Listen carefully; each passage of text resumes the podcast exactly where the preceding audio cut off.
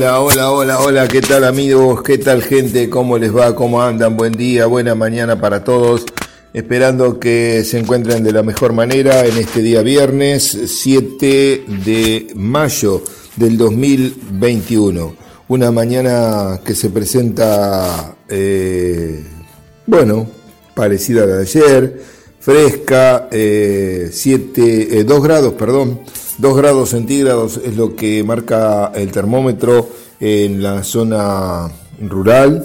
Eh, posiblemente esa temperatura baje un poquito más. Alta humedad, bastante rocío, es lo que se ve a esta hora, 97, 98% es lo que también tenemos de humedad ambiente. 1016 hectopascales la presión, un valor eh, alto, un buen tiempo, por lo menos para el día de hoy tendremos seguramente. Em, quizás eh, pueda llegar a helar un poquito en las partes bajas. Em, veremos, siempre baja un poquito más la temperatura. Ayer tuvimos una linda helada, van dos, la del día 5 y la del día 6, eh, este, con, con heladas.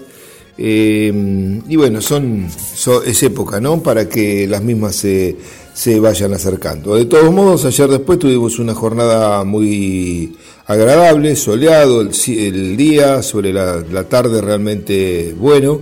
Bueno, para hoy se espera algo similar eh, o posiblemente mejor si es que no se levanta viento. Eh, los pronósticos de lluvia que había para la semana próxima hoy ya no aparecen dentro de los pronósticos a mediano plazo.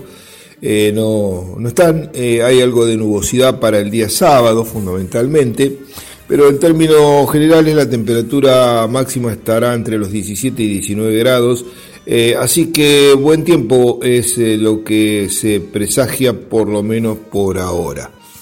Veremos, veremos qué es lo que pasa, eh, ya es como que digamos el quiebre entre lo que era la, la parte, podríamos decir, veraniega, si se quiere, eh, y el otoño eh, me parece que ya se produjo con esta última con esta última tormenta que tuvimos, que dejó poca agua en nuestra zona, 10 eh, milímetros.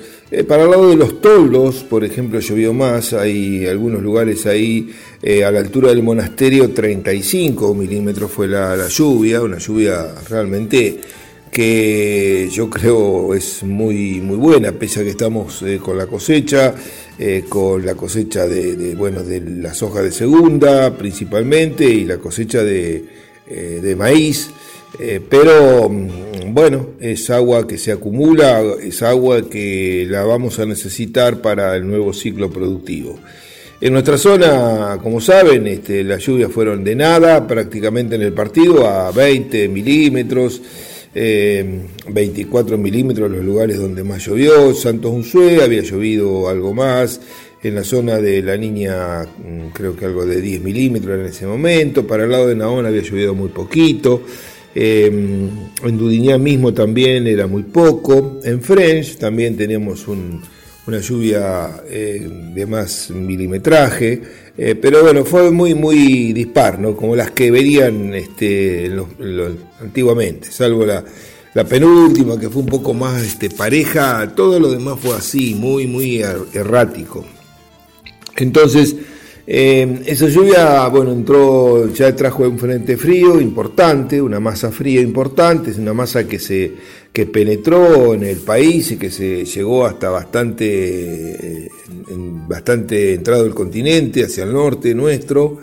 Y mm, bueno, eh, eso me parece que marca el quiebre entre lo que, es la, lo que era la parte de, verano, este, si bien el otoño en el, calendario ya había empezado este, en, marzo, eh, no habíamos tenido eh, frío no habíamos tenido, digamos, e, esas temperaturas que, eh, bueno, se marcaron ahora y que, bueno, indicaron ya las primeras heladas para nuestra zona. Esto no quiere decir que no tengamos algún día con temperaturas superiores a los 20 grados, más vale que los vamos posiblemente a tener, pero me da la impresión que vamos más para una época más fría. Y veremos por qué eh, los años así, que se dan eh, medio secos, eh, son años en donde eh, por ahí las heladas son más, más importantes o hay más presencia de, heladas. los años húmedos atemperan bastante más. todo, todos esos efectos. Eso es, lo que siempre los meteorólogos nos han comentado. Así que bueno, hay, que, hay, que, hay que ver y hay que esperar este, después nuevos eventos. Desde el punto de vista, como yo le comenté, hídrico, eh, por lo que hemos evaluado y demás, estamos eh, realmente en la parte superficial del suelo bien, muy bien para poder sembrar. Hemos visto las, em, las siembras de, verdeos que están muy lindos, e inclusive las siembras aéreas, ya con verdeos para comer. Em, esos lotes eh, se están cosechando, son lotes de maíz fundamentalmente se están cosechando por, por estos días y seguramente que ya en la próxima semana los, los animales estarán eh, comenzando a, comer eh, bueno, el rastrojo ese de maíz, la espiga que pueda haber quedado, caído.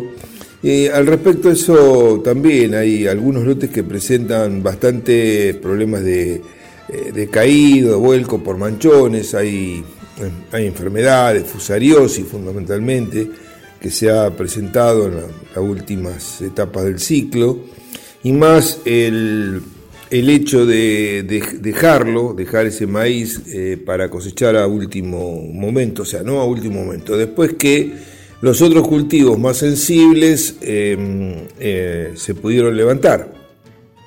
Caso soja, no cabe duda. Entonces, em, el maíz este, temprano, eh, que ya se sembró septiembre, principio de octubre, estaba para ser cosechado desde hace bastante tiempo. Em, hemos tenido algunas, eh, algunos días con viento importante, eso también eh, ha jugado para que se produzca eh, algún vuelco, algún poco de quebrado, asociado también a un complejo de enfermedades que pudieron estar presentes. Y eh, ahí hay que ir más despacio para poder levantar lo más que se pueda. Por supuesto que no todo siempre se va a levantar, que van a quedar este, espigas, que bueno, el animal una espiga la levanta perfectamente, por eso es tan importante también los planteos mixtos en nuestra zona, con un buen manejo. Este, esas eh, espigas van a ser levantadas y es un complemento eh, ideal para eh, lo que es una, un, engorde, ¿no? un, animal en engorde con un verdeo de invierno, sea raigras, sea avena, este, y un, un, rastrojo de maíz. así que bueno, así sí están, están las cosas, los rendimientos de maíz eh, siguen el ritmo que les eh, hemos comentado también. Em, hay, hay variabilidad de acuerdo a los lotes, de acuerdo a las zonas, de acuerdo al agua, de acuerdo a la compactación, densificación o suelos duros naturales que tienen los suelos, que en esas condiciones seguramente em, con impedimentos eh, los rendimientos están más bajos y otros con suelos buenos, de buena aptitud, eh, bueno, eh, han superado los 10.000 kilos. Algunas excepciones, como ya hemos sabido, mm, con niveles de fertilizaciones muy altos y demás, y campos excepcionales, han estado en los 14.000 kilos, 15.000 kilos por hectárea. Pero eso no es la realidad del partido, ni mucho menos. Yo creo que el rendimiento medio en esta campaña se va a ubicar por debajo de los 10.000 kilos por hectárea, pero tampoco podemos considerarlo malo. Así que mm, tenemos ya también de nuestros ensayos la soja mm, procesada, ya en la próxima semana, si Dios quiere, le voy a dar algunos valores, con, bueno, como le dije, con gran variabilidad en función de, este, bueno, del año y, de, lo que, de las condiciones que tuvimos. Buscamos una pausa, eh, enseguida abrimos un poquito más esta tranquila, venimos con los mercados como siempre en el segundo bloque a ver qué es lo que ha pasado, fundamentalmente el mercado granario dado de que Liniers no había registrado entradas en el día de ayer. Pausa y volvemos. Bueno, gracias. Eh, continuamos en esta mañana de día viernes, eh, un día que eh, tendremos sol, si Dios lo, permite, em, con alta humedad ambiente por el momento, como les decía, la temperatura está ahí, 2 grados, 2 grados 2, dependiendo del lugar, 2 grados 3 em, pero bueno, este, y quizás menos en alguna zona más baja. Em, y como decía, alta humedad, pero se espera para hoy unos 17, 18 grados centígrados de temperatura máxima. Em, quedamos en comentar algunas cositas también ayer de, eh, de, lo hablado en la charla que tuvimos este día em, miércoles eh, con, bueno, que participamos de los 50 años de CKC de una empresa que, mm, bueno, este, comercializaba en su momento soja, eh, soja, perdón, em, alfalfa, eh, traían alfalfa de Estados Unidos y siempre estuvo también en la rama biológica con diferentes tipos de productos y perdura a través del tiempo dentro de esa, de esa paleta, de esa rama, en la cual le han incorporado en estos últimos años algunas em, nuevas, eh, nuevos productos como el caso de los eh, bioestimulantes, eh, también están incursionando en algunos eh, productos de fertilizantes tipo granulados, de microgranulados, que por hoy quieren cobrar impulso, es un tema que bueno, este, lo veremos, hemos trabajado bastante con todo lo que es microgranulados, los cuales funcionan muy bien porque mm, tienen este, una digamos, una superficie de contacto mucho más eh, grande que un, gránulo de un diamónico, que un monoamónico, que un super triple, pero eh, este, no son para, son, más eficientes desde ese punto de vista. Pero magia no se puede hacer, ¿no? Este, y bueno, un, un nutriente tiene una determinada concentración, y tiene una, una, eficiencia que nunca va a ser del 100%. Inclusive poniendo el 100% de eficiencia no podemos trabajar con dosis homeopáticas porque eh, es imposible.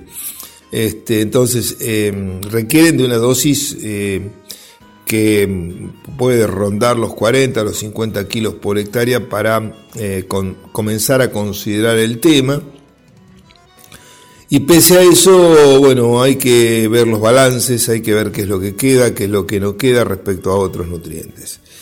Em, un tema que se habla por estos días también, este, de acuerdo a unos trabajos que han aparecido recientemente y cambiando lo que es la fertilización y yendo más a la parte biológica, está lo que consideran como rizo de posición, este, y esto es em, lo que se produce a partir de los exudados de las raíces en la zona rizoférica, que es la zona aledaña a donde se encuentran las raíces, muy aledaña, no, no es que estamos hablando de centímetros, esta es en la capa que prácticamente está en contacto con la raíz, a eso se lo llama rizofera.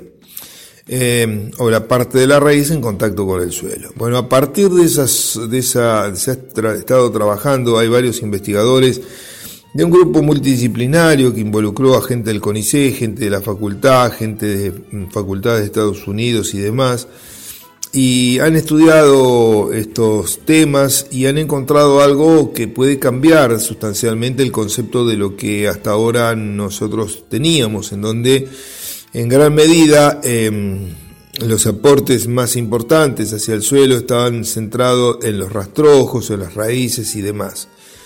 Atención, no quiere decir que esto no sea importante, por supuesto que lo es y lo va a seguir siendo, porque también hay que entender que em, el estudio siempre y el aporte que hace eh, un determinado elemento se lo debe considerar en forma integral, no solamente por eh, un, aporte determinado, hay otras cosas más. Una raíz, por ejemplo. Una raíz, además de dejar un, volumen de rastrojo, de materia seca, que seguramente tiene nutrientes, tiene elementos y demás que formarán parte del suelo, también deja, cuando ella desaparece, cuando se descompone y demás, un canal por donde estuvo, una porosidad. Deja un canal por donde luego ahí puede circular el aire, que es tan importante y es un nutriente más al que tenemos que considerar y que no siempre le damos importancia. Circula el agua, se acumula el agua, puede percolar, puede infiltrar, que es tan importante para que eh, no se vaya hacia los bajos, no corra, se satura, se satura el suelo muy muy rápido y bueno, no, no la podamos aprovechar. Entonces, eh, este rizo de posición, como se habla, que corresponde a los exudados que generan las eh, raíces y que se da por la acción fundamentalmente de microorganismos rizoféricos, que hay millones de microorganismos que tienen eh, funciones que no ni las conocemos, porque solamente creo que debemos estar conociendo eh, muy poquito, un 10% o menos de lo que hay, o más que lo que hay, lo que hacen y cómo interactúan entre sí. O sea, es mucho lo que hay por estudiar, por aprender de cara al futuro. Bueno, lo importante es que la materia orgánica, sobre todo joven que se va generando, el 46% proviene, proviene precisamente de estos exudados que se generan a nivel radicular. Este es un concepto totalmente nuevo que cambia, que cambia sustancialmente la forma de ver las cosas, porque esta gente, bueno, hay que ver bien el estudio, qué cultivo es, qué, sobre qué lo hicieron, cómo. La verdad, yo no tuve la oportunidad de leerlo completo, pero sí he leído algunos eh, reportes, algunos, este, digamos, eh, resúmenes eh, globales y mm, habla de que solamente del aporte radicular vendría un 9% para, mm, digamos, que conforma materia orgánica y que de la parte aérea vendría un 7%. O sea, este mm, eh, acá, bueno, igual hay, hay un montón todavía, porque 46 son 55, 62% estamos hablando, o sea que está quedando todavía un 38% que no está explicado ahí.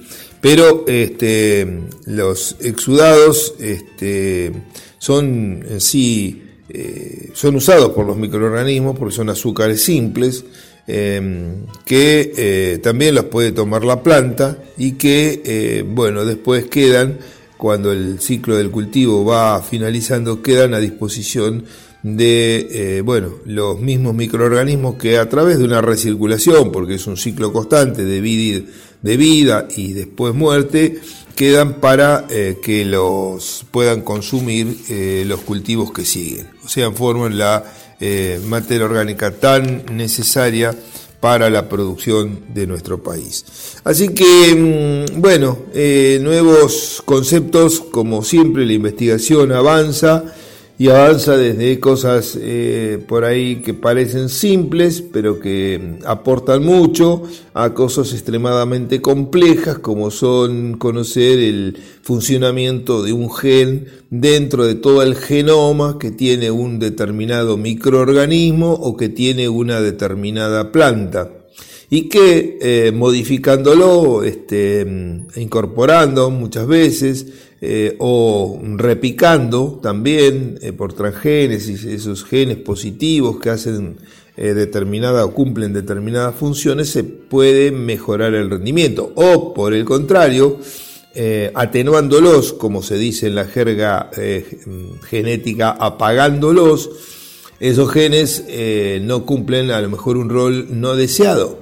Eh, porque lo cumplían dentro de la planta. Este, así que, bueno, eh, hay cosas muy complejas que requieren de eh, capacidades muy específicas y de tecnología muy desarrollada para poder estudiar estos tipos de fenómenos, hasta otras que son muy simples, que no, pero no por ser simples son eh, menos importantes, porque también permiten contribuir a mejorar el rendimiento, que es lo que normalmente se busca. Bien, dejamos estos temas por el día de hoy. Les agradecemos como siempre la gentileza de estar del otro lado.